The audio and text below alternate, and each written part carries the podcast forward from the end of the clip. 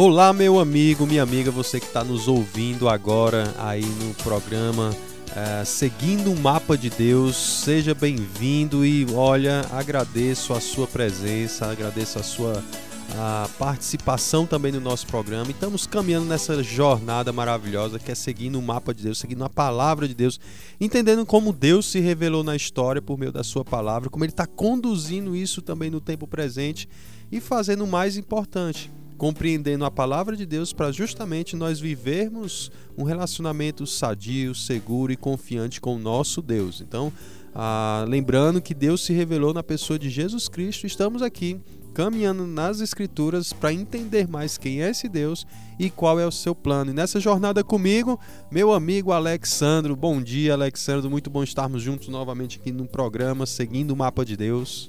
Bom dia, pastor. Tudo bem? Tudo bem, Alexandre. E você? Tudo em paz? Família? Tudo ok, né? Tudo na paz, graças a Deus. Todos ansiosos para começarmos mais uma, um estudo né, da palavra de Deus. E essa manhã, Alexandre, nós vamos estudar o livro de Levítico. Nós vamos olhar um pouco o livro de uma maneira bem geral. Mas que livro, hein? Que livro! Esse livro é, tem uma mensagem muito profunda para a gente. E às vezes ele passa desapercebido, né? Um pouco, mas a gente vai descobrir como esse Deus que se relaciona com o seu povo, ou seja, esse Deus presente no meio do seu povo, vai direcionar e vai definir toda a vida de, da nação de Israel como, como uma nação, como comunidade, da mesma forma também como indivíduo, né? Aquele que ama e segue a palavra. Então a gente vai olhar no livro de Levíticos dessa percepção de qual é a vontade desse Deus que está no meio do seu povo e vai direcionar todo o estilo de vida deles, comunitário como também individual. Amém. Vamos embora, vamos nessa caminhada aí. E os ouvintes já estão ligadinhos aí, é, prontos para caminharem né, nessa jornada que tem sido bastante edificante. Você fique à vontade para participar, se possível a gente conseguir responder suas perguntas, também faremos, mas vamos caminhar também entendendo aqui o que o texto diz, tá bom? Por isso que é importante uh, destacar, Alexandre, aqui que no livro de Levítico, uma das coisas que ele vai fazer, verdades que vai ser enfatizada no livro, é que, por exemplo, a vontade de Deus vai ser revelada e isso assegura a presença de Deus no meio do seu povo, né? Então Deus vai instruir em Levítico a nação de Israel não como um meio de salvação, não dizendo para eles como eles deveriam ser salvos, porque a gente lembra, em Êxodo eles foram libertos, né? Eles foram salvos, o Deus os libertou, se revelou como Salvador. Mas agora Levítico vai mostrar para eles como eles vão se aproximar de Deus. Esse Deus que os libertou de que maneira ah, eles vão conseguir viver esse relacionamento onde Deus se faz presente no meio do seu povo. Agora eles vão se aproximar de Deus de que maneira? Então Deus vai nortear, Deus vai orientar, Deus vai dar para eles como isso vai acontecer. Olha que interessante que não é o povo que define como vai se relacionar com Deus, mas é esse Deus que os libertou lá do Egito que vai definir a maneira como eles vão se relacionar e se aproximar com Deus. Por isso que Deus em Levítico ele vai definir o pecado, né, o que é pecado, o que não é. É ele quem perdoa o pecado e é ele que vai ajudar as pessoas a evitar o pecado. Então é isso que Levítico vai construir na mentalidade do povo de Israel ali, e aqui a gente vai entender por que o pecado gera consequências. E, e essas consequências vêm sobre a vida de, do transgressor e essas consequências nós não temos o controle dela. Eu aprendi uma vez, um professor meu já me falou que nós podemos pecar, escolher pecar, mas não, não escolhemos as consequências do nosso pecado. Então o pecado ele atrapalha a nossa comunhão com Deus e vai trazer duras consequências. E Levítico vai dizer para gente: o pecado requer um preço. E esse preço vai ser ensinado aqui por Deus ao seu povo também, tá certo? E da mesma forma, esse povo de Deus ele pode também é, ser declarado santo. Isso é a grande máxima do livro de Levítico. Se você quer entender a mensagem central do livro, destaca o texto de Levítico 19, 2: Sede santos, porque o Senhor sou sou santo. Então isso vai permear algumas vezes no livro. Isso é a ideia central do livro. O povo vai ser santo como o Senhor é santo e de que maneira eles serão santo como Deus é santo. Isso vai ser refletido no estilo de vida tanto pública da nação como da vida pessoal do adorador. E, Alexandre, é interessante Sabe quando o Levítico foi dado por Deus? Quando o povo Israel foi liberto do cativeiro, da escravidão né, do Egito, eles passaram ali pelo mar que se abriu, né, e eles caminharam pelo deserto e chegaram no, num, num, local da chamada Península do Sinai, ou Monte Sinai, né, onde a gente sabe algumas histórias que aconteceram. Esse período, quando a gente lê o livro de Êxodo, capítulo 40, ele termina com o Deus descendo sobre o tabernáculo, né? E a glória de Deus no meio do seu povo. Pronto. No intervalo ali do Monte Sinai até a peregrinação que eles sairiam para Cades Barneia mais à frente, que peregrinariam 40 anos, né?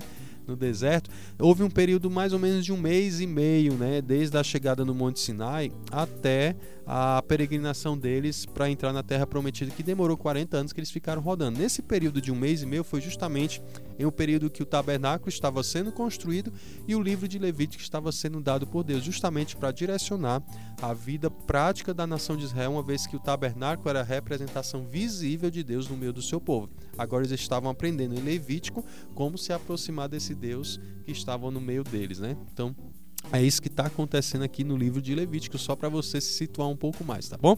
Então, ah, fica claro para você que Moisés está dando por, ah, essas revelações dadas por Deus para trazer essas verdades ao coração daquele povo que foi liberto da nação, liberto do Egito e agora estavam em rumo à terra prometida.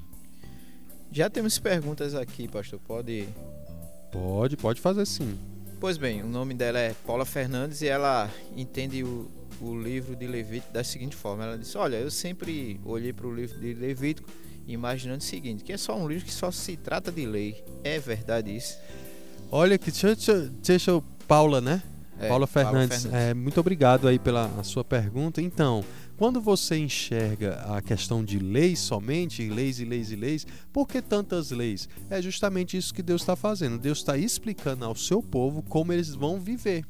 E essas leis elas estão refletindo em vários aspectos da vida deles, desde o culto, a adoração, desde a vida cerimonial da nação de Israel, como eles vão se aproximar de Deus nas cerimônias, cultos, festas, aí também na vida comunitária da nação e individual do povo, desde práticas pessoais, né, sexuais, como por exemplo a gente vai falar um pouco mais na frente, desde da maneira como se comportar com o próximo, ah, tudo isso vai ser definido para mostrar que esse Deus que mora e vive no meio do seu povo, ele tem que ter um padrão conforme esse Deus.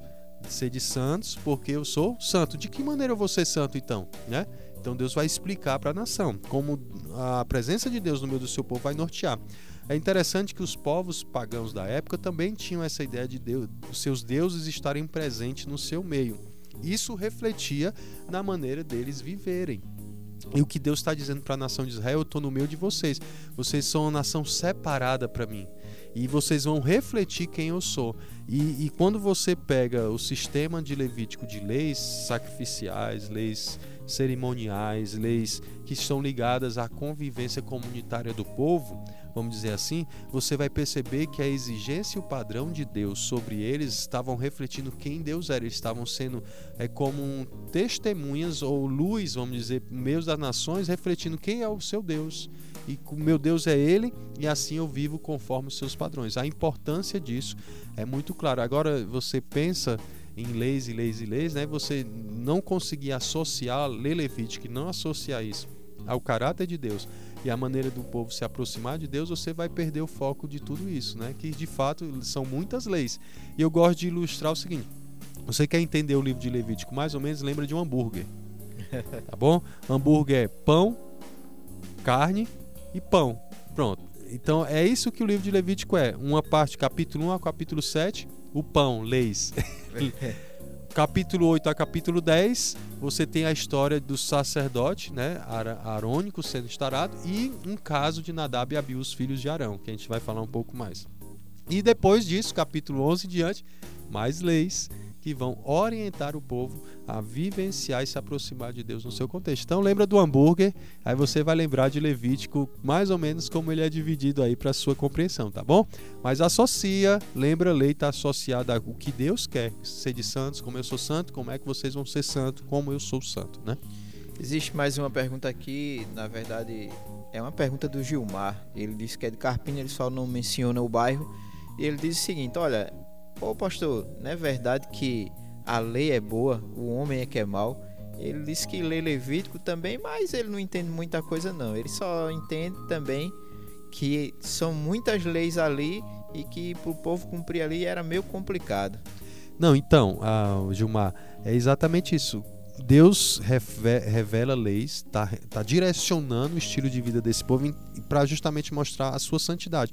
É interessante que a santidade de Deus é um tema central no livro de Levítico existe é citada a palavra santo 93 vezes no livro. Então, assim, você olha a importância uhum. do que Levítico está dando para a nação de Israel. Então, isso começa do santuário, né, que é o tabernáculo. Os utensílios do tabernáculo eram santos.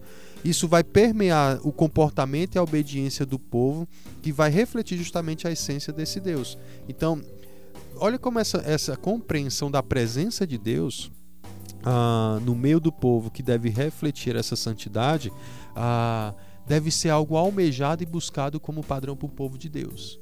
Se Levítico aponta para Deus habitando no meio do seu povo, o Novo Testamento vai apontar Deus habitando em nós. Olha que se você lê Levítico, a revelação em Levítico, e vê a, a grandeza do que era ter Deus no meio do seu povo, quando você vai para o Novo Testamento, vê a, a, a, magnitude, a profundidade, a grandeza do que é Deus vivendo em nós. Se Deus tornou santo o tabernáculo, fez daquilo, declarou separado para Ele, né? o povo de Israel separado para Ele, no Novo Testamento, Deus habitando em nós, é isso que nós somos, um povo separado para eles, para Ele, um povo para refletir quem Ele é e o um povo para viver é, de acordo com quem Ele é ser santo como ele é santo. O valor da, do princípio levítico é transposto, é levado para nós no Novo Testamento. Nós somos nação santa, um sacerdócio, devemos ser santo como ele é santo. Então, se Deus estabeleceu as leis em Levítico, Deus também estabelece maneira de viver para nós hoje. Quem vai definir ah, o nosso estilo de vida segundo Levítico, olhando o Novo Testamento, deve ser Deus e não nós mesmos. Então, nós como cristãos, isso é tão sério que nós não, não somos moldados ou não devemos ser moldados pelo pensamento deste mundo, mas ser transformado pela renovação da nossa mente, conforme Romanos, né? Romanos capítulo 12, versículo 2 vai trazer isso para nós. Então olha a seriedade de da gente afirmar que eu sigo a Cristo, que eu pertenço a Cristo e entender no Novo Testamento que nós somos a habitação do Espírito Santo. Então, ao ler Levítico, isso tem que estar na minha mente. Meu Deus, olha a seriedade que é o Senhor estar no meio do seu povo. Então imagine hoje muito mais debaixo de uma nova aliança muito maior do que o povo de Israel estava, Deus habitando não só no meio do seu povo, mas em nós, né? Onde dois ou mais estiverem presentes, eu estarei reunido. Da mesma forma também, ele estando em mim, o meu corpo é templo do Espírito Santo, sou moradia do Espírito Santo. Ou seja, a minha vida, o meu corpo não pertence a mim, foi separado para Deus. E como eu lido com o meu corpo, com a minha prática, com o meu dia a dia, a, a maneira como eu me relaciono com o próximo, comigo mesmo e com, com ah, na coletividade que eu vivo, ah, na sociedade, nesse mundo, isso tem que ser definido por Deus. Agora, né, como a gente sabe, infelizmente, como em Levítico o coração do homem também era corrompido, o nosso também ainda é. Nem sempre e muitas vezes eu e você não vamos conseguir é, viver esse padrão de ser de santo como eu sou santo. Mas lembra disso, Deus já me declarou o que? Santo. Então eu sou em Cristo eu sou santificado eu estou no processo de santificação hoje e vou ser perfeitamente glorificado na, na, na volta dele. Então Deus está continuando aquilo que ele começou em nós. Isso nos coloca na posição de vivermos uma vida piedosa em todos os aspectos da nossa vida, entendendo que Deus proveu todas as coisas para nós vivermos essa vida piedosa, seja na confissão dos nossos pecados por termos um sumo sacerdote como Cristo, seja na nossa obediência diária de entender como viver essa santidade de Deus. Levítico está respondendo isso ao povo, como viver, ser de santo, como eu sou santo. Então todas as escrituras também vão apontar para a gente. Ah, como eu e você hoje vai viver santo, essa santidade no nosso contexto, tá bom? É, estamos aqui com a Marli, né? Ela diz, olha eu aqui de novo. Ela está dizendo né, que está gostando muito do programa e não está perdendo nenhum, é fazendo os serviços e ouvindo o programa. Marli, ela diz o seguinte, qual o tema central do livro de Levítico? Qual a centralidade desse, desse livro, pastor? Porque confesso que leio, mas muitas vezes não compreendo esse tema. E ela diz aqui, né? Que todo livro que lê, ela entende que existe um tema central, mas em Levítico ela não consegue compreender. Obrigado, Marli, pela sua pergunta. vou responder sua pergunta agora depois da música, tá bom? Vamos de música e aí a gente volta entendendo mais no livro de Levítico e buscando o tema central, aí explicando como isso permeia todo o livro, né? Vamos lá.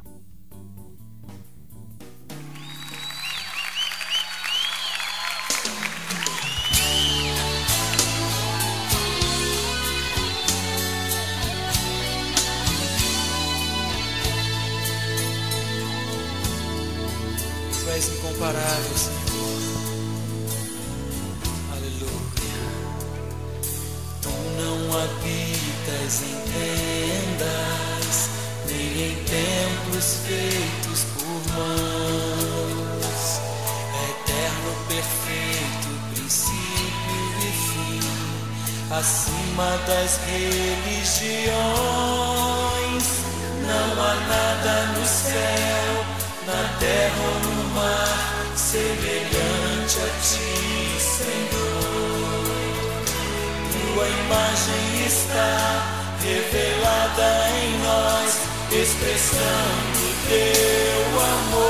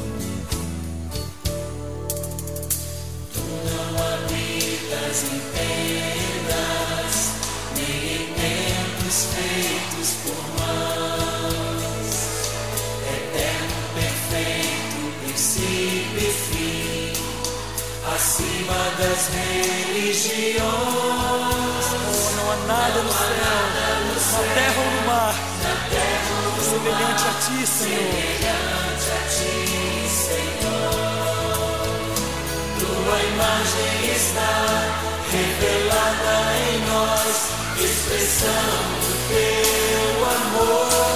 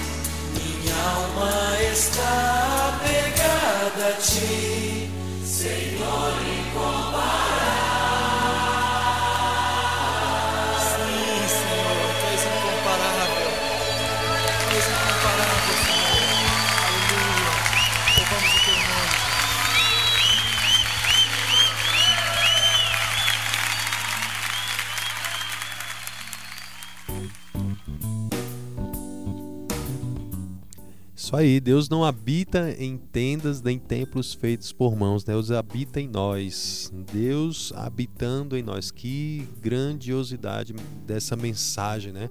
Deus está em mim e em você se você entregou sua vida a Cristo. Então, nós somos templo, habitação de Deus, e aí devemos entender o que isso implica ah, na nossa vida. É justamente essa mesma questão que Deus está explicando em Levítico. O que implica eu estar no meio do meu povo? O que implica, então, a isso dentro do livro de Levítico? A Marli perguntou, não foi? Ah, foi. A pergunta dela foi o seguinte, né? Que ela quer saber qual a centralidade, né? Qual o tema principal é, do livro de Levítico. Porque ela disse que leu outros livros e coisa e tal, e lá ela consegue entender qual é o tema principal dos livros. Mas de Levítico ela não consegue entender. Ok, Marli, então, uh, eu vou te dar aqui algumas passagens, três básicas aqui do livro de Levítico que vão apontar justamente para esse propósito. Por exemplo, Levítico 19, versículo 2 vai dizer, ó, Fala a toda a congregação dos filhos de Israel e diz-lhes: Santos sereis, porque eu, o Senhor vosso Deus, sou santo. No próprio capítulo 20, versículo 7 vai dizer assim: Portanto, santificai-vos e sede santos, pois eu, o Senhor, sou o vosso Deus.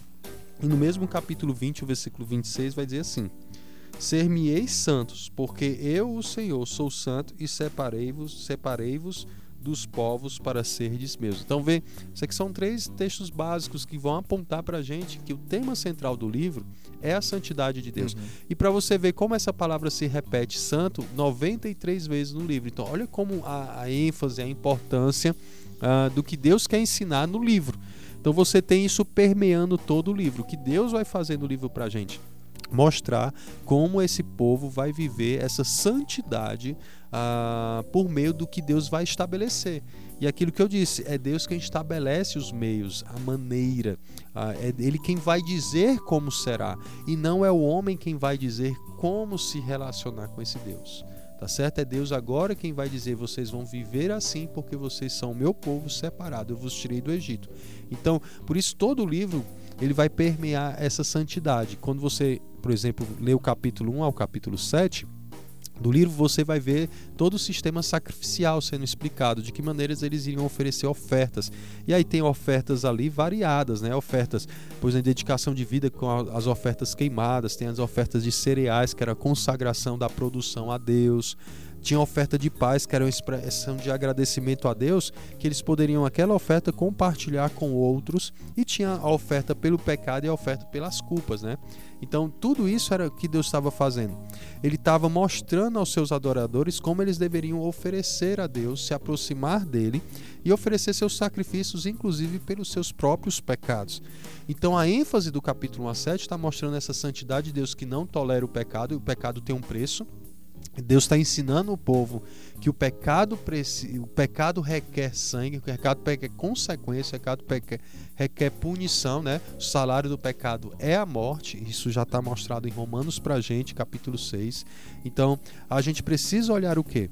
Entender que esses sistemas de sacrifícios que estão sendo estabelecidos aqui por Deus, que parece para a gente muito sanguinário, né? E nós não, nós não vivemos numa sociedade acostumada a visualizar isso, né? Um sistema sacrificial desse mas naquela época era muito comum haver isso, inclusive não só em, em cultos, mas na vida prática da nação. Então, no dia a dia eles matavam os animais para comer e tudo uhum. mais, coisas que algum tempo atrás se fazia ainda, né? Na, minha, eu me lembro que minha avó matava galinha lá em é. casa, né? E eu detestava ver aquilo. Mas uh, você já deve ter presenciado de alguma forma também algo semelhante. Mas Levítico ele vai mostrar para a gente isso, para mostrar ao povo uma grande verdade. Sem derramamento de sangue não há remissão de pecados, não há perdão de pecados. Então isso está apontado para a gente lá em Gênesis 3, quando Adão e Eva cobriu suas sua nudez com, com folhas, né? E Deus não. Você pode ler no capítulo 3 de você vai ver que Deus vai providenciar um animal, uma pele, né, de animal para colocar em Adão e Eva. Houve um, um inocente morreu pelo culpado, já um princípio muito claro ensinado ali no livro de Gênesis, capítulo 3, diante do pecado de Adão, de Adão e Eva. É Deus quem providencia. E aqui em Levítico, Deus está providenciando os meios para o povo se aproximar dele e lidar com seus pecados. Isso reflete a misericórdia, a graça e a bondade de Deus. Então, de bom grado, Deus está perdoando, está dizendo a maneira como vai perdoá-los, onde eles não têm nenhum mérito. Então, eles vão ser perdoados não pelo mérito que eles têm, é, como se, mais ou menos assim, olha, eu fiz isso, eu vou compensar e vou fazer isso aqui. Não é isso que a gente, a, normalmente a gente tem pensado nos é. nossos dias para se relacionar com Deus? A gente acha que pode se relacionar com Deus por mérito. O sistema de Levítico está dizendo que o, que o pecador ele não tem mérito nenhum. Ele vai a Deus com base naquilo que ele estabeleceu, em busca de um mérito dado por Deus e não dele para Deus totalmente diferente. E os que estão trazendo sacrifícios, eles estão admitindo: eu sou pecador, pequei, eu careço do perdão de Deus e que só um Deus santo e desejoso de estar comigo é que vai me perdoar. Então, com base nessa misericórdia e graça de Deus, Deus está trabalhando o sistema de, Levítico ali dos sacrifícios para que isso ah, faça parte da vivência desse povo. O povo ele não somente ofertava por gratidão, mas eles ofertavam pelos seus pecados, pecados praticados pessoalmente, que eles sabiam, e até pecados ocultos, que até eles não sabiam. Por exemplo, tinha um sacrifício anual, né? Que eles faziam do, ali ah, na Páscoa, né? Eles sacrificavam ah, pela nação toda. Existiam sacrifícios regulares. Tudo isso estava apontando para a nação que esse Deus é um Deus santo e o pecado é uma ofensa à santidade desse Deus, mas Deus estabelece o meu para que aquele povo se aproximasse de Deus e mantivesse seu relacionamento onde Deus os perdoava e os Deus os purificava dos seus pecados. Então, quando um adorador, quando o israelita por fé sacrificava aqueles animais, crendo que Deus estava estabelecendo os meios para que eles fossem perdoados e que Deus estava cumprindo promessas e que definitivamente ele resolveria esse problema, eles, pela fé, estavam sendo perdoados pelo meio que Deus estabeleceu. E olha como isso é tão interessante. Se Deus estabelece o meio, nós o fazemos por fé, não é isso? Lembra qual é a grande verdade, duas verdades que nós seguimos em todas as Escrituras?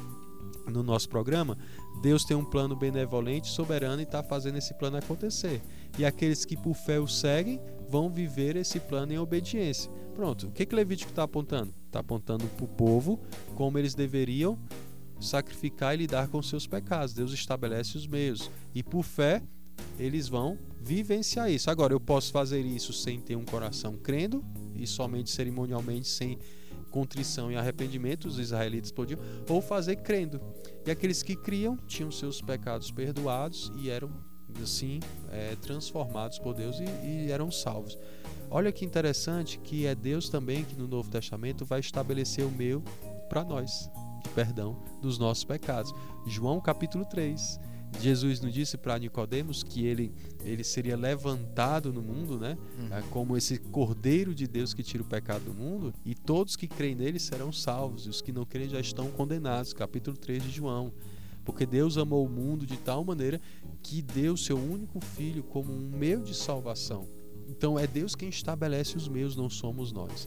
Quando o homem ele resolve sair do que Deus estabelece e se relacionar com Deus, buscar a Deus de suas maneiras, ele, ele nunca vai encontrar a Deus, porque Deus já disse para a gente como Ele quer ser adorado, seguido e amado. O que o adorador faz, por fé, é vivenciar isso no seu contexto. Então, Levítico, capítulo 1 a 7, está dando para nós esse panorama da santidade de Deus e de que maneira eles deveriam se relacionar com Deus. E aí, quando você pega o capítulo 8 e 10, 8, 9 e 10 de Levítico, você vai ver aquele hambúrguerzinho, né? Que eu falei, carne sim, de hambúrguer, que vai ser as narrativas justamente apontando como os sacerdotes deveriam é, se santificar, a, quais eram as ordenanças, né, as atividades iniciais desses sacerdotes, como, como é sério ministrar e servir ali no tabernáculo.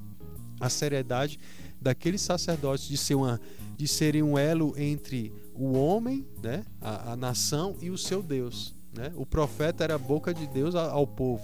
O sacerdote era o representante da nação diante de, diante de Deus.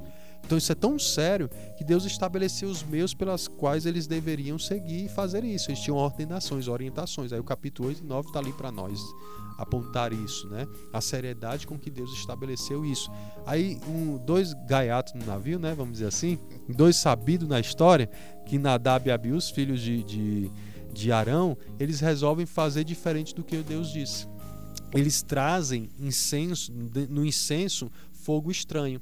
Deus tinha dito que eles deveriam trazer, ele estabeleceu o meio que esse de onde deveria vir, só que eles pegam fogo estranho, não do, da maneira como Deus estabeleceu. É o que, que provavelmente, ah, se você olhar Levítico capítulo 10, está possivelmente ligado ao embriaguez deles. Eles se embriagaram e aí perderam a noção e o juízo, né? e aí o que, que eles fizeram? Pegaram fogo estranho e resolveram uh, adorar a Deus e exercer o que Deus tinha dito da maneira deles. O que, que aconteceu? Fogo desceu do céu, eles foram consumidos, foram mortos perante quem? Toda a nação. E o que, que Deus está dizendo aí? O pecado tem consequências, porque eu sou santo, sede santos, porque eu sou santo.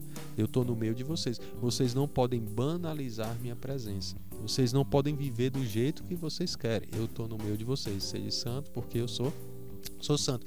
Nadab e Abiú se torna se torna visivelmente um padrão ou, ou um anúncio para a nação da seriedade quem é esse Deus no meio deles. Então eles são mortos, né? Inclusive Deus diz para Arão não chorar pelos seus filhos. Olha que, que profundidade, né? Que negócio difícil de ler e você, meu Deus, nem chorar pelos filhos ele podia. Mas para a seriedade da presença de Deus e quem é esse Deus, revela a dureza e o pecado desses, desses dois filhos de Arão, Nadab e Abiú, né? Então, olha como isso é sério, a santidade de Deus no meio do seu povo. É, tem uma pergunta aqui da Daisy é, primeiro ela faz um questionamento, ela diz que é daqui de Carpina. Ela está dizendo que ouviu o senhor falando aí de, olha, eu faço isso, aí Deus tem que me dar aquilo. Ela diz, olha, de vez em quando eu faço as minhas orações e digo ao Senhor, Senhor, se o Senhor fizesse por mim, eu prometo que faço isso. Eu acho que eu já errei nisso, né, pastor? ela diz isso aqui. E depois ela diz o seguinte: eu estou começando a entender agora que a questão da santidade é algo de suma importância no meio do povo de Deus e muitas vezes a gente não tem atentado para isso. E ela está falando disso, dizendo, se colocando ela como a primeira pessoa que uhum. não está muito em santidade. Eu fico pensando se Deus ah, visivelmente, talvez de maneira como na WABU acontecesse nos nossos, a gente acha que não acontece, né? Mas Primeiro, Daisy, sobre o que você falou de, de barganhar com Deus. Então, existe, existe aí duas possibilidades que você tem que pensar. Uma, existe a possibilidade de, de fato, você estar tá se relacionando com Deus como um, um, algo em troca, uma barganha. Eu vou fazer isso, Deus me faz isso. Se eu sou uma ideia, eu faço isso. Isso, de fato, é é buscar a Deus pelo, com base em satisfação somente de desejos próprios. Não pensar assim, o que o Senhor quer com isso para a minha vida? como é que o Senhor vai ser refletido em minha vida e tudo mais. Agora, também você vai olhar, na, todas as escrituras vão apontar que existe um princípio de gratidão. Por isso que inclusive tinha ofertas aqui de gratidão. Eles celebravam o que Deus tinha dado a eles. Isso fazia parte das suas orações. Eles oravam por colheita, oravam por algumas coisas e eles reconheciam a Deus e, e, e se chegava a Deus em gratidão pelo meio que Deus tinha estabelecido. Então é possível a gente pedir algo a Deus e em, em, contrapartida, a nossa gratidão ser refletida a Deus de alguma maneira que Ele também já estabeleceu ah, para a gente de princípios que podem orientar-nos ah, nessa questão. Agora, a santidade de Deus, de fato, desde nenhum de nós por si só tem mérito para expressar essa santidade. Nós não produzimos uma santidade de Deus por nós mesmos, não, não está em nós essa santidade. Só é possível nós sermos santos porque o Senhor é santo, porque Cristo habita em nós essa santidade, a justiça de Deus foi colocada em nós, justiça do seu filho. Então Deus habita em nós, é possível e isso torna isso torna viável a minha santidade, a minha transformação e a sua. Agora, nesse processo de transformação, nós pecamos, como em Levítico o povo pecava, e Deus sabia, e Deus estabeleceu o quê? Em Levítico, meios pela qual o povo se chegaria a eles, confessando os seus pecados, dizendo: Deus, eu não tenho mérito em mim, mas os méritos estão naquilo que o Senhor estabeleceu, né? Olha aí, o que eles faziam Levítico. E o que, que a gente faz hoje? A mesma coisa, nós pecamos e nós dizemos o que? Deus, não há mérito em mim, mas eu confio no que Cristo fez e eu estou aqui confessando meus pecados. Não é isso que 1 João capítulo 1, versículo 9 vai dizer? Se nós confessarmos nosso pecado, ele é fiel e justo para nos perdoar e nos purificar de toda injustiça.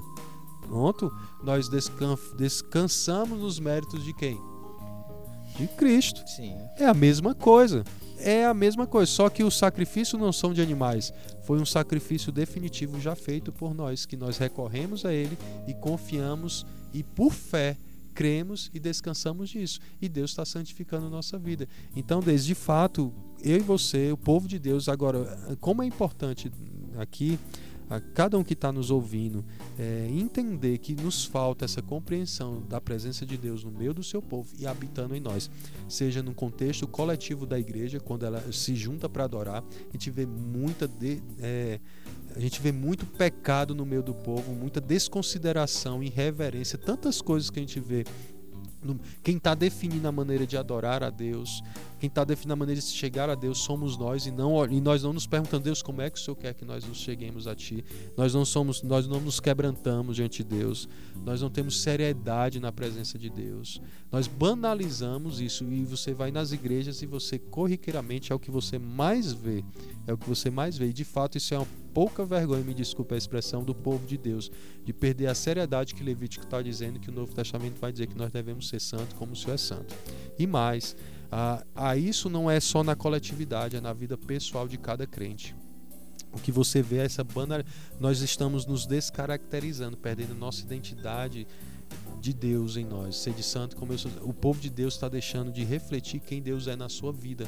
Eles acham que é, a presença de Deus está resumida a questão religiosas, né?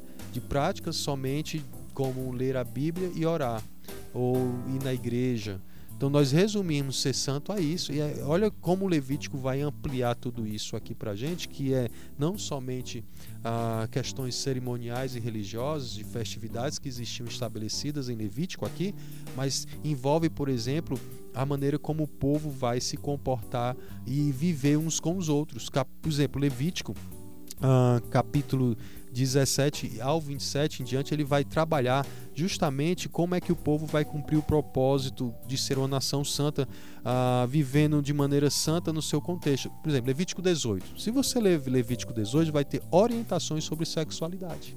Uhum. Quem define a sexualidade do povo de Deus é o próprio Deus não é como eles acham que devem viver sua sexualidade. Deus está definindo a maneira como eles vão se relacionar sexualmente, as impurezas sexuais e o que deve, inclusive chegar ao ponto da bestialidade, animal com pessoa. Existia no, no, numa região do Nilo um culto ao deus, não lembro o nome do deus, do deus egípcio, não sei se é Ptah, que era o deus que era, tinha a, a cabeça de uma cabra, uhum. né? E o culto a, essa, a, essa, a esse deus no Egito, na região do Nilo lá, existiam sexos, sexo de mulheres sacerdotisas com cabras. Bestialidade. E a nação de Israel conhecia isso. E o que Deus está dizendo em Levítico 18? Que a sexualidade quem define é Deus. Agora, é uma sexualidade diferente da sexualidade dos egípcios, porque esse Deus é santo, ele está refletindo essa santidade. Eles deveriam deixar aquele padrão de impureza, de profano, né? Que é, isso é bem comum no livro de Levítico, o profano, o, a, o, o separado ali, tudo para ser santo. Então eles estão dizendo assim: olha, eu tirei vocês, vocês não são, vocês não pertencem a esse padrão desviado aí. Agora o que, é que vocês vão ser? Separados para mim. Vocês não vão refletir essa sexualidade. Como é que vocês vão viver essa sexualidade? Aí o adultério, a, a, o relacionamento, incestos né, de familiares próximos. Aí você tem a homossexualidade né? uma, uma distorção do padrão de homem e mulher e do propósito lá de Gênesis capítulo, capítulo 2. Então Deus está estabelecendo a nossa sexualidade, bem diferente do que é hoje.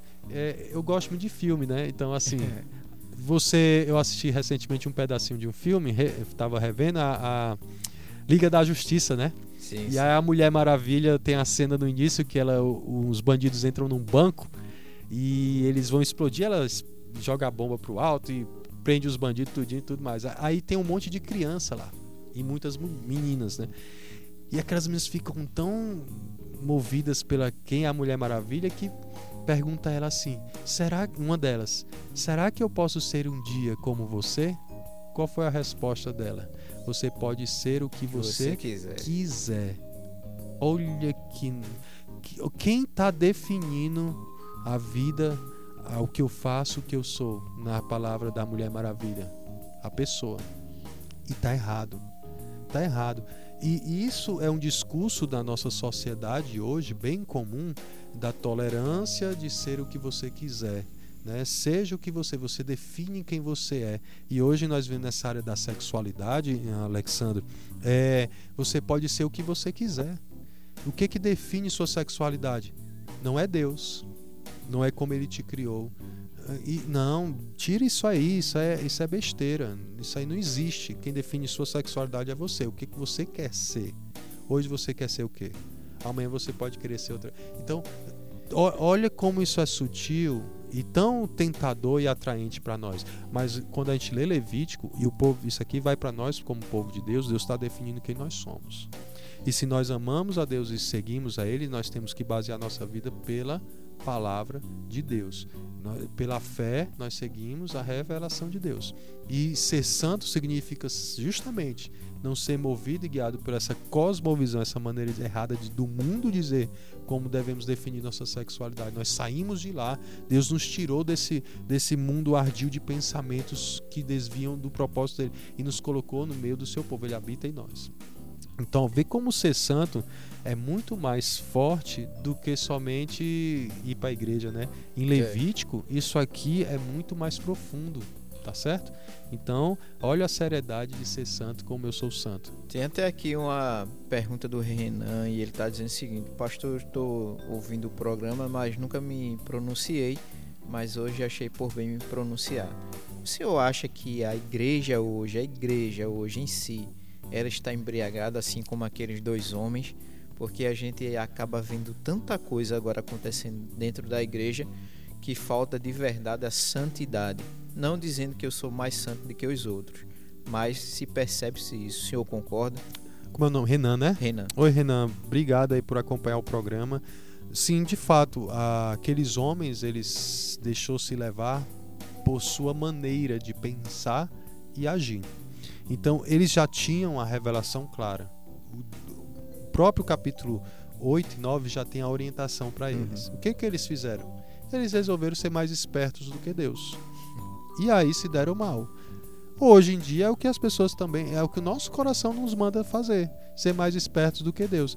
Então, creio sim que muitas igrejas, a relevância que a igreja deve ter, o testemunho, ser sal e luz nesse mundo, e, e, essa percepção do diferente, né? Nós somos diferentes desse mundo, nós somos um, uma contracultura, vamos falar assim, né? Uhum. Na verdade, não somos nós que estamos contra a maré. Na verdade, é o mundo que está contra a, o caminho e, o que Deus estabelece. Nós estamos no caminho certo. A ótica de fato é essa. Mas o que, que a gente está fazendo? A gente resolveu remar diferente. Resolveu remar contra Deus. E aí a gente cada vez se parece menos com esse Deus, porque nos distanciamos, porque deixamos de viver a maneira como Ele quer que nós nos relacionemos com Ele e vivamos nesse mundo. E aí passamos a ser mais parecidos com quem? Deixamos de ser expressar essa santidade, ser de santo como eu sou santo, para ser profano. Nós estamos migrando do santo, que ele nos separou para ser santo para si, e aí agora estamos nos profanando. Por isso que a Bíblia vai dizer que Deus tem ciúme de nós porque ele nos separou para si, ele tem ciúme de nós, por isso que Deus lida com o nosso pecado. E lembra que eu disse aqui em Levítico, o pecado tem suas consequências. E Deus está ensinando ao povo, ó, o pecado tem consequências, consequências que requerem um preço alto.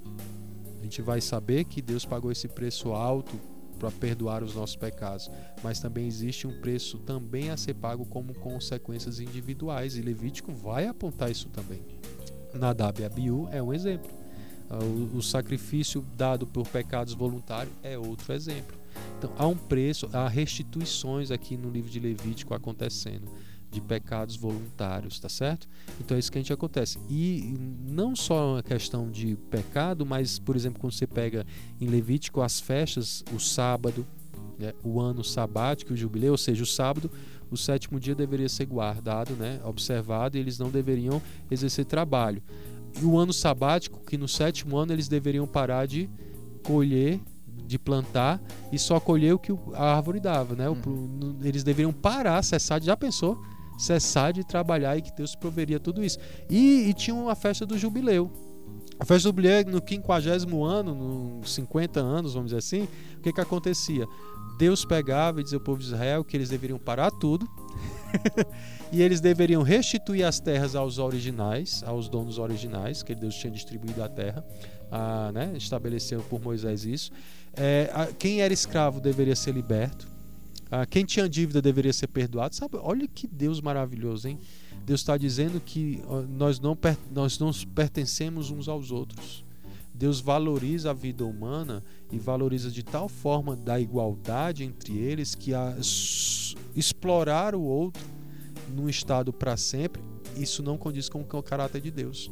Então, olha como, como, as, como Levítico expressa tão claro a santidade de Deus em ver o homem e o relacionamento uns com os outros. Né? Então, isso é muito profundo no livro de Levítico. Então, quando a gente lê Levítico, a cada lei que você observar, e que é muita lei, né?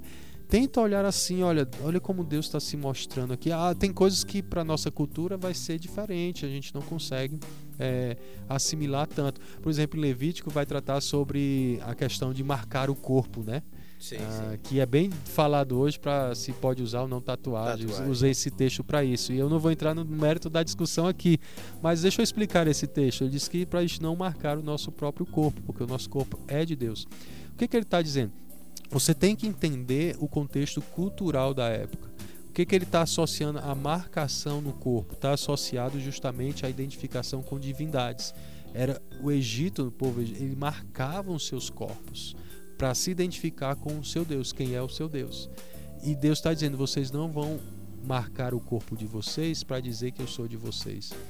Vocês vão viver isso no estilo de vida. É isso que Levítico está mostrando. Não marquem como os, os, os, pagãos fazem. Vocês não precisam me cultuar marcando o corpo, né? Ah, como os pagãos faziam lá. O padrão não é esse. O padrão é um estilo de vida, é uma cosmovisão, é uma vida vivida norteada por Deus na vida comunitária e na vida particular. E Alexandre, tem uma das coisas que é mais profundo na mensagem de Levítico que eu queria deixar aqui para você e para aqueles que estão nos ouvindo, a ideia do sumo sacerdote, Uhum. dos sacerdotes no livro. Se você vê em Levítico, o Arão foi chamado por Deus para ser é, sacerdote dentre os homens no meio do povo de Israel. Quando você vai no Novo Testamento, Jesus ele foi chamado por Deus dentre os homens para ser sacerdote dentro do povo de Deus. Hebreus capítulo 5, versículo 4 e 10, né? Você pode ver isso. Você vai ver que Arão devia ser capaz de condoer-se dos que erravam e dos ignorantes ah, no seu sacerdócio. Jesus ele orou, derramou lágrimas por nós, né? Se compadecendo das nossas fraquezas, de quem nós nós éramos. Arão, os sacerdotes, eles deveriam exibir vestes imaculadas, né? Aqueles descrita em Levítico, né? Toda aquela beleza, perfeição. Jesus ele exibiu um caráter imaculado, justiça própria, não de vestes de justiça, né? Não roupas feitas por mãos, mas uma justiça produzida por, por seu caráter imaculado. Ele nunca pecou, né? Ele nunca pecou, sempre foi obediente. Já o sumo sacerdote entrava anualmente no Santo dos Santos e ele tinha que derramar sangue para poder estar na presença de Deus. A Bíblia vai dizer em Hebreus capítulo 9, 24 que Jesus entrou no próprio céu para oferecer definitivamente um único sacrifício por nós. Já Arão e os sacerdotes, eles faziam expiação completa, oferecendo o sangue de um bode, por exemplo. Jesus ele fez uma expiação definitiva, oferecendo o seu próprio sangue. O seu sacrifício não era anual, os sacrifícios dos sacerdotes eram anuais pelo povo. De Jesus foi unicamente, exclusivamente de uma vez feito por todo mundo, né? Ele se deu sacrifício ah, não por si próprio. Os sacerdotes eles sacrificavam por eles e pela nação. Jesus ele não ofereceu um sacrifício pelos seus pecados. Ele deu sua vida como um sacrifício por nós pecadores. Tá vendo? E, e isso se repetia com o sacerdócio arônico, né? com Arão e seus sacerdotes. Anualmente esse sacrifício. Jesus não fez únicas, uma única oferta e suficiente que perdura os seus efeitos para a eternidade. Podemos ou não confiar Hum. no meio a qual Deus estabeleceu de maneira definitiva para nós? Confiar ou não confiar? Lembra a grande verdade da nossa, no- do nosso programa, né? Ao olhar as Escrituras? Sim. Deus manifesta o seu plano de maneira soberana, soberana e benevolente. E aqueles que, por fé, creem na revelação de Deus, passam a viver um viver obediente e confiado naquilo que ele diz. Então é isso que a gente tem que fazer. Temos mais uma pergunta aqui da Vitória, não sei se dá tempo. Dá, dá tempo sim. Mas ela, ela diz o seguinte: Pastor, me desculpe até a falta de entendimento, mas é dessa tribo aí, quando se fala de levito, que vem os levitas, porque eu faço parte de uma igreja e eu faço parte do louvor e lá eles nos chamam de levitas, né? Porém, se essa foi a parte aí, eu acho que a gente tá muito distante do levita daquela época. Como é o nome dela? Vitória. Vitória, obrigado aí pela sua pergunta. Olha, é, os levitas vêm da tribo de Levi. Levi era uma tribo, ah, era um filho de, de Jacó, né? E que posteriormente se tornou a tribo de Levi.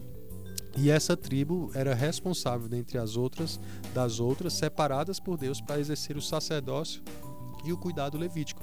Sacerdote e levitas exerciam funções semelhantes e diferentes. O sacerdote tinha mais ligado a sacrifício, os levitas auxiliavam eles, mas os levitas também estavam incumbidos de algumas outras áreas, como desmontar, montar o tabernáculo, né? Como até o louvor, né? O cu, a, na adoração. Então, aí vai a questão. Eu sei que muitas pessoas utilizam isso. Olha, nós, é, grupo de louvor são os levitas. E de fato, minha irmã, até assim, quer chamar, pode chamar, mas não tem nada a ver com o que eram os levitas no Antigo Testamento. Então a gente não, não se assemelha aos levitas do Antigo Testamento porque nós não vivemos debaixo daquela antiga aliança que o povo de Israel tinha com Deus. Nós vivemos numa aliança superior. E, e no conceito de levita separado das demais tribos, todo crente ele é um ele tem livre acesso a Deus. Então, ah, nós não precisamos, os levitas eram intermediários, nós não temos intermediários. Ninguém tem um intermediário na adoração para Deus. Então, o grupo de louvor não é intermediário entre a congregação e Deus. Né? Então, nós não exercemos isso aí.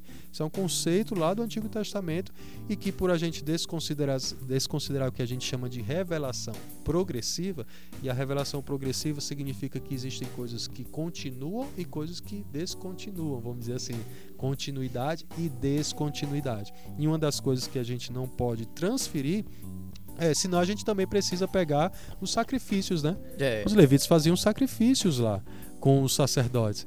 Então a gente não exerce isso. Ah, agora, se você quiser estudar um pouco o que eram os levitas, quais as funções que eles faziam, entender como eles faziam isso naquela época e aplicar alguns princípios para o contexto de, daquilo que você faz na igreja, louvando, cantando, seja como for, não é errado. Agora dizer que eu sou um levita, eu, minha irmã, eu, eu não concordo nesse aspecto, tá bom?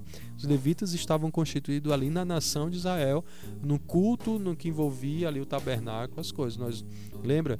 Hoje nós, o templo do Espírito Santo somos nós, nós temos livre acesso a Deus. Hebreus capítulo 9 vai dizer que a gente pode entrar com ousadia na presença de Deus e com o coração quebrantado e contrito. Então, assim, nós não temos necessidade de, de sacerdotes e levitas, né? Nós já temos o nosso sumo sacerdote que abriu as porteiras, as portas do céu para nós. A gente tem livre acesso a Deus. Nós não precisamos de intermediários. Eu não estou dizendo que o grupo de louvor é ruim, essas coisas, não. Mas eu não sou mais especial do que o irmão que está no banco da igreja. Porque eu sou um levita, ele não é. Não, isso não existe, tá que bom? ela, ela já respondeu aqui dizendo que agradece pelo esclarecimento e que ela já aprendeu mais uma coisa, que ela disse que aprendia o seguinte, que eles preparavam o coração do povo para receber a palavra de Deus. Ah, isso é verdade. Eles tinham uma grande, uma grande missão lá na- no meio da nação. Era justamente uma das funções dos sacerdotes levitas era justamente é, ensinar ao povo, principalmente os sacerdotes, era ensinar ao povo quem era o seu Deus e o que que eles deveriam fazer. E ah, olha como é interessante. Vai lá, se você for lá para Malaquias, isso vai ser uma acusação de Deus no período de Malaquias contra os sacerdotes Uhum. que eles não estavam ensinando o povo a amar a Deus e oferecer sacrifícios conforme a lei estabelecer. Por isso que Deus abominava o que eles estavam fazendo. Deus rejeitava o povo. Olha que, que profundo, né? Então, de fato, aí, olha qual a importância, né, dos levitas e sacerdotes no Isso. meio da nação. Então, você que és o louvor da igreja, vamos pegar aqui então. Vamos lá, o louvor da igreja. A importância de, das seleções das músicas. O que é que elas vão declarar de Deus? É verdade ou não é? Parte de uma teologia sadia ou não? Uhum. Então você que está cantando na igreja, o grupo de louvor, ele tem uma grande responsabilidade de ensinar. E as músicas ensinam, viu? Muito. Muito, muito mesmo. Então, olha a importância, eu, eu, a seriedade que um grupo de louvor numa igreja ela tem que ter. Ela não tem que cantar qualquer que tem muita coisa aí feita aí ah, por músicos que é nada a ver com o que a Bíblia diz. E aí a gente está tudo cantando na igreja, falando e não, olha, seriedade de identificar nas escrituras o que diz, músicas sadias que aplicam corretamente a palavra. Por quê? Porque esse momento é um momento também de ministrar ao povo, ensinar Amém. ao povo como adorar a Deus, amar a Deus, e isso é parte fundamental aí, tá certo? OK? A dica excelência agora, né? E vamos de dica excelência. Eu queria indicar um livro para você muito especial. Esse livro ah, tem como nome é, Em Busca de Deus. Em Busca de Deus é um livro de John Piper, né? Que é o livro que ele funda. É, é o seu antigo livro da década de 60, se não me engano, que ele fez sobre a teologia da alegria. Então, John Piper ele faz esse livro, ele reformula esse livro agora em busca de Deus, que vai mostrar como descobrir conhecer a Deus e ter a alegria de uma vida com Deus. Então ele vai destrinchar vários temas do livro. Excelente livro. Eu acredito que é um dos melhores livros dele. Então vale a pena você adquirir ler. Em Busca de Deus, publicações Shed, né, da editora Shed. E você encontra na Livraria Excelência. Segue a Livraria Excelência no Instagram, lá que a gente tem anúncios lá do livro também. Você pode pesquisar e entre em contato comigo e a gente então pode ver como você adquire o livro, tá certo? Então vai a dica Excelência do dia aí para você, ok? E nosso programa chegando no final, hein, Alexandre? Passa rápido o tempo, hein? Que bom, espero que Deus tenha te abençoado, você tenha entendido melhor o livro de Levítico e principalmente não só entendido o livro, mas levado no seu coração que ser santo como o seu é santo faz parte da grande é, do grande privilégio de nós como povo de Deus resgatado pelo Senhor Jesus de viver nesse mundo onde Deus define quem nós somos e não nós mesmos ou esse mundo, tá bom? Deus abençoe, tenha um ótimo dia e vamos de música para nós finalizarmos aqui nosso programa de hoje, viu? Deus te guarde e te ilumine e te conduza no seu dia a dia.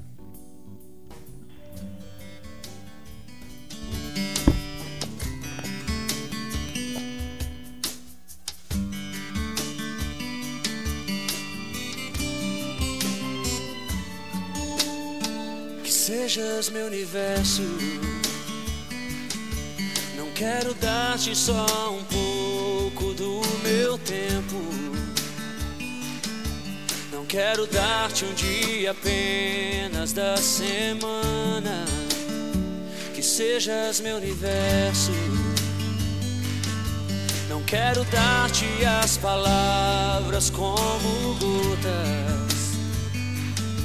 Quero que saia um dilúvio de bênçãos da minha boca que sejas meu universo, que sejas tudo o que sinto e o que penso. Que de manhã seja o primeiro pensamento e a luz em minha janela. Que sejas meu universo, que enchas cada um dos meus pensamentos que a tua presença e o teu poder seja o alimento. Jesus, este é o meu desejo. Que sejas meu universo. Não quero dar-te só uma parte dos meus anos. Te quero dono do meu tempo e dos meus planos. Que sejas meu universo quero a minha vontade, quero a